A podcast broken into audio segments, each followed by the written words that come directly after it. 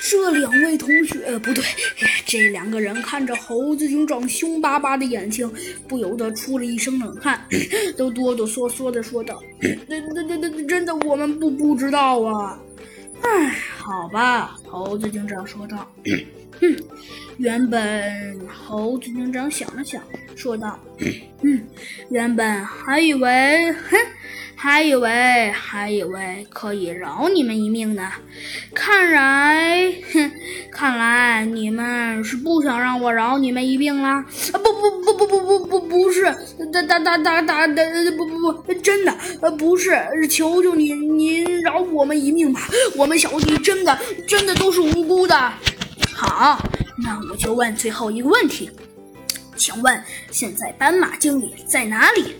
这这两个人双双一对，呃，这两个哥们儿对视了一眼，同时叹了一口气。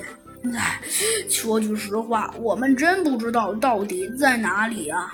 嗯，猴子警长想了想，说道：“你们真不知道？看来实不相瞒，你们好像并不是装的吧？”装的，切！我们哥俩啊，啥事儿都经历过，还装这些事儿干啥呀？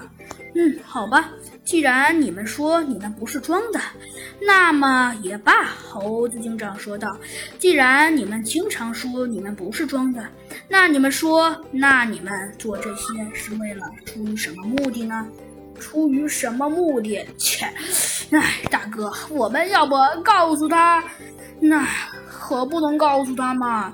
看来他显得好像也十分无助的。那如果不告诉他，还能干什么呀？嗯，好吧，实不相瞒，我都告诉你们，其实我们这些人呐，都是都是都是都是无缘无故被绑架来的。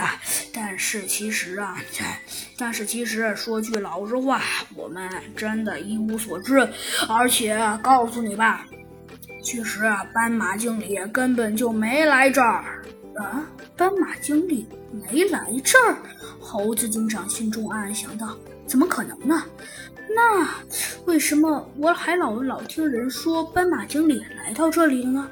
还有，那那个屏幕又是怎么回事？猴子警长心中暗暗想到：嗯，的确，真是太多的未知了。于是啊，猴子警长心中想到：那好吧，既然……既然你们坚持说不知道，那我那我好像也没有办法了呀，嘿嘿。猴子警长说道。不过既然你们不知道，那看来我们就得逼着让你们说说了。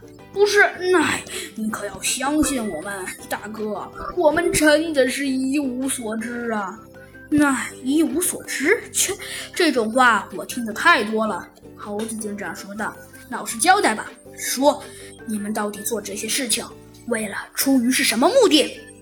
哎，好吧。这时小弟又说到了：“哎，其实啊，我们做这些事儿，都是没任何目的，都是因为那斑马经理逼的。但是啊，说句老实话，那斑马经理根本就没不在那儿，那屏幕是斑马经理故意让你们看的。